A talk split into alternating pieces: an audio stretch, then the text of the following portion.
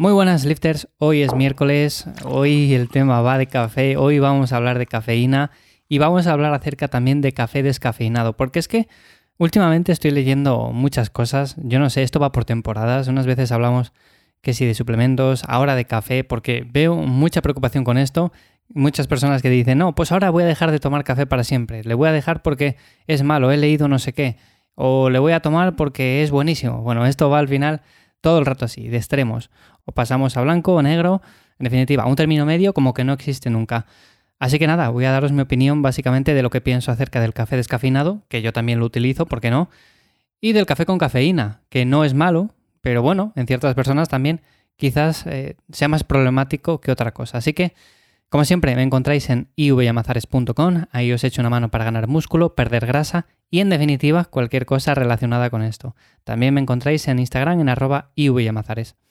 Lo dicho, a ver, el tema de la cafeína. Es que últimamente estoy leyendo un montón de cosas en Twitter, en Instagram, acerca de que sí. Venga, voy a dejar el café durante 30 días, 3 meses, un año. Ya no voy a tomar nunca más cafeína porque es mala, porque genera dependencia.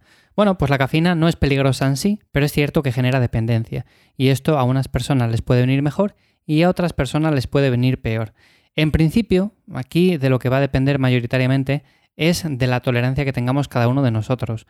A mí, por ejemplo, el café me afecta bastante y por eso normalmente suelo hacer bastantes épocas en las cuales meto simplemente café descafeinado u otra bebida. O sea, da igual, no vamos a tomar café siempre, pero puedo meter otra cosa que no tenga este tipo de estimulantes y de esta manera no me genera tanta dependencia. Y además esto afecta a otras muchas cosas como vamos a hablar ahora.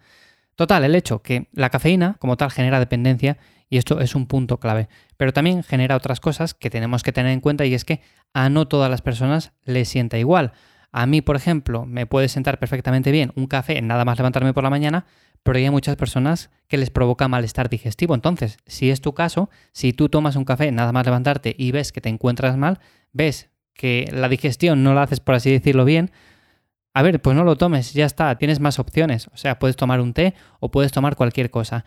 Yo con esto tengo una historia que os voy a contar bastante curiosa y es que yo el café por la mañana le puedo tomar perfectamente bien, o sea, me sienta bien, pero es cierto que hay otra bebida, como es el té verde, que no me sienta nada bien. Me di cuenta hace bastante tiempo, hace bastantes años, cuando empecé a hacer una definición y quería mezclar café con té verde. Bueno, ya sabéis, para hacer un combo ahí un poco más potente, para acelerar un pelín la pérdida de grasa, que al final esto no deja de ser una ayuda minúscula, porque al final el 99% se compone de dieta, entrenamiento y ser bastante estricto. Así que bueno, yo lo que hice principalmente es intentar acelerar un poco la pérdida de grasa, como digo, un poco solamente, juntando la cafeína con el té verde. Y lo que pasó es que me di cuenta de que, bueno, tomaba eso y me encontraba bastante mal a nivel digestivo. Y digo, oye, pero si yo tomo café normalmente y no me encuentro nada mal, ¿qué es lo que pasa? Digo, bueno, pues voy a probar simplemente con té verde. Amigo, cuando le probé simplemente así, bueno, pues me di cuenta rápidamente de que era el té el que me provocaba ese malestar digestivo. Curiosamente el resto del día no, el resto del día no me pasa nada, pero al levantarme por la mañana sí. Así que bueno, como digo, es cuestión simplemente de cada uno. Pruébalo, si te va bien, pues bien, si te va mal, pues no lo tomes y ya está. Y además puedes tomar café descafeinado o cualquier otra bebida. Y también otro punto importante es el tema del descanso. Hay personas a las que le afecta más y personas a las que les afecta menos. A mí en general, yo si tomo un café pasada las 6 de la tarde, 7 de la tarde, me afecta un montón. Así que lo que intento es tomarlo por la mañana o como mucho al mediodía y ya está. O sea, ahí paro porque si no, seguramente descanse mucho peor. Como conclusión a esto, bueno, pues va a depender principalmente de nuestra tolerancia. Si lo toleramos bien, lo vamos a poder consumir, no tiene ningún problema asociado.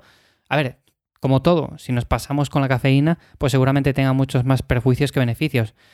Pero si tomamos la dosis más o menos justa, no tomamos 500 cafés al día, por lo más probable es que tenga más beneficios que otra cosa. Y pasando al tema del café descafeinado, yo lo suelo utilizar habitualmente, más que nada, como digo, porque a mí la cafeína me afecta bastante y entonces de esta manera, pues hago bastantes épocas al año en las cuales tomo directamente este tipo de café que no tiene cafeína, pero que mantiene mucho de los beneficios del café normal, básicamente porque contiene los mismos polifenoles, que a grandes rasgos no dejan de ser antioxidantes con propiedades antiinflamatorias. Así que en ese sentido seguimos teniendo estos beneficios y no tenemos que tirar de esta cafeína continuamente y evitamos un poco la dependencia. Además, si lo utilizamos para mejorar el rendimiento, Pues más de lo mismo, porque si lo utilizamos continuamente, lo más probable es que con el paso del tiempo ya no nos haga ningún efecto. Entonces vamos a ir a entrenar exactamente igual que si bebiéramos un vaso de agua. Si lo utilizamos en momentos puntuales, vamos a notar mucho más ese punch, vamos a notar mucho más ese golpe de la cafeína y entonces sí que es recomendable. Pero si no, no tiene ningún sentido el estar continuamente todos los días del año tirando de esta cafeína cuando realmente no te está haciendo absolutamente nada. Así que bueno, esa es mi conclusión. El café descafeinado mantiene muchos de los beneficios del café normal, se puede consumir sin ningún tipo de problema y de hecho, para las personas que la cafeína les genera eh, malestar digestivo, les genera un peor descanso nocturno, además se sienten muy hiperactivos, muy activados, yo sinceramente os recomiendo que tiréis por café descafeinado o si no, que tiréis por otro tipo de bebida, que tenemos muchas, tenemos test, tenemos infusiones o cualquier otra cosa que se os ocurra. Siempre claro que no sea una bebida azucarada y todo esto. Que bueno, en momentos puntuales tampoco es que te vaya a arruinar todo, pero bueno, ya me entendéis por dónde voy. Así que esto es lo que quería contaros hoy un poco. También espero vuestra opinión en Instagram, en arroba ivyamazares, a ver qué me contáis, a ver si utilizáis vosotros café con cafeína, descafeinado, a ver qué me decís. Y sin más, nos escuchamos mañana jueves en el Preguntas y Respuestas. Chao.